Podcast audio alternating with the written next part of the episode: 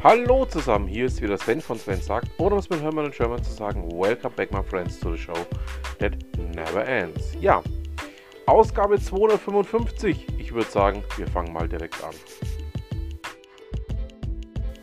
Boris Hofferbert berichtet für hifi.de über das nächste Sound Upgrade für den Amazona, äh, Amazon Winzling fürs Echo Dot 5. Ähm, ja, geht wieder mal um unseren liebsten digitalen Assistenten. Übrigens habe ich diesen Artikel gefunden, ähm, als ich festgestellt habe, dass mein Neffe auch eine bekommen hat. Und zwar auch mit diesem Drachendesign drauf, das ähm, ja jetzt auch ähm, eine Alexa-Version für Kinder sein soll. Also ähm, klingt mh, hm, deutlich ähm, besser als die Vorgängermodelle. Man hat da einfach am Sound auch wirklich gearbeitet, wirklich dran getüftelt, dass das Ganze jetzt auch ein Stück weit besser klingt. Also ähm, Respekt dafür, dass man ja leider, muss man sagen, gerade eben auch vom seitens ähm, Amazon hier sehr an die Grenzen geht äh, dessen, was man noch machen möchte mit den Geräten, mit dem gesamten System. Ja, wir schauen mal, wie es da weitergeht, aber wie gesagt, also diese neuen Geräte sind tatsächlich nicht schlecht. Die Chip-Plattform efahrer.com ähm, zeigt mal wieder, wie sehr denn der Amts- und Bürokratie- und Steuerschimmel in Deutschland ja, vor sich hin galoppiert. Und zwar ähm, bekommt nur Entlastungen im Bereich Heizöl, wer einen Antrag stellt. Ähm, und das kann teilweise auch dadurch sein, dass der Vermieter den Antrag stellen muss. Ähm, ja, ähm, ich packe euch den kompletten Artikel mit rein, könnt ihr euch mal selber reinlesen. Total strange, was man mittlerweile hier, ja, jetzt hätte ich beinahe gesagt, an Ideen hat, wie man denn den Leuten helfen möchte und es dabei noch viel schlechter, noch viel bürokratischer macht. Ja, der bürokratische Amtsschimmel muss halt einfach viren. Kommen wir zu einem etwas komplett anderen Thema. Ähm, ich verfolge ja auf LinkedIn auch verschiedene Leute, unter anderem auch eben den Holm Draver, der sich selbst der Lackdoktor für Immobilien nennt. Ähm, er hat mal gezeigt, was passiert, ähm, ja, welche Schimmelschäden man haben kann, wenn man ähm, nicht beachtet, ähm, wie wichtig es doch ist, zum einen zu lüften, zum anderen aber auch zu heizen. Ich packe euch den Artikel einfach mal so mit rein, ähm, lest es euch durch, verinnerlicht es. ist äh, eigentlich dieselbe Situation wie mit den Leuten, die ihr Warmwasser auf unter 45 Grad runtergedreht haben und sich jetzt wundern, weshalb sie die Pontiac-Krankheit oder gar gleich Legionellen bekommen haben, also die Legionärskrankheit bekommen haben. Denen ist dann aber auch nicht mehr zu helfen. Also, ähm, ja, wie hieß es so schön vor gut drei Jahren? Man möge doch auf die Wissenschaft hören, oder? Man soll doch der Wissenschaft glauben. Leute, das ist Wissenschaft. Und ähm, genau dieselben Leute, die damals diese Rufe gebracht haben, sind heute noch nicht mal mehr in der Lage, ähm, ja, Legionellen abzuwehren, also die Legionärskrankheit abzuwehren, die Pontiac-Krankheit abzuwehren oder ähm, einen Raum zu haben, den man dann auch schimmelfrei betreiben kann. Ah, ist, äh, ich muss jetzt aufhören, sonst werde ich gleich wieder bösartig. Wechseln wir einfach mal das Thema. Wir kommen zum Thema Xing. Ja, ihr wisst ja, ähm, ich stehe auch eigentlich da kurz davor, das Netzwerk endgültig zu verlassen.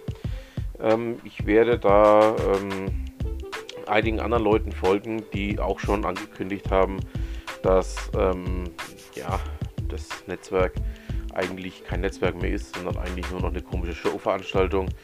Und diese Neuausrichtung, die da betrieben wird, ähm, ja, ist in meinen Augen nicht das, was ich haben möchte. Man macht es eben wie mit allen anderen Plattformen, die aus dem deutschen Raum kommen oder aus dem deutschsprachigen Raum kommen. Irgendwann kommt dann eben der große Konkurrent aus dem angelsächsischen Raum, zeigt, wie es geht und man selber zieht sich auf irgendeine Nische zurück, die dann auch keiner mehr braucht. Annette Matgey hat hier für W und V ähm, ja, einen Artikel dazu geschrieben. Ich packe ihn euch einmal rein, ähm, bevor ich mich jetzt noch weiter reinsteige. Lest es einfach selbst durch, was da drin steht. Thorsten Neuhetzki berichtet für Digital Insight, ähm, ja, dass Internet bei 1 und 1 mittlerweile teurer ist als bei der Telekom. Ja, muss man auch erstmal hinkriegen. Ähm, gut, naja. Ähm, ich formuliere es mal so.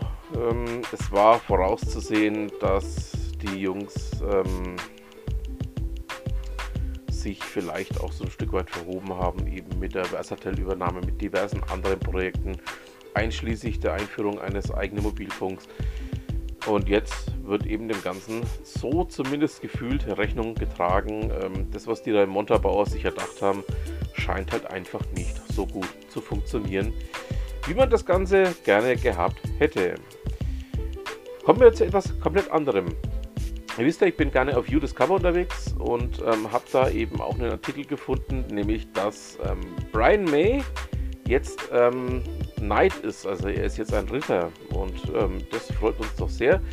War wohl eine der ersten Amtshandlungen von König Charles und ähm, ja, ich freue mich darüber sehr. Ähm, ich weiß, einige Leute ähm, sind nach wie vor nicht der Meinung, dass er das verdient hat, aber ähm, eher auf, aus der musikalischen Sicht gesehen und ich bin schon aber auch der Meinung, hey, er war schließlich Teil einer der großen Supergruppen der 80er und ähm, da kann man dann auch schon mal sagen, das hat der Mann tatsächlich auch so verdient.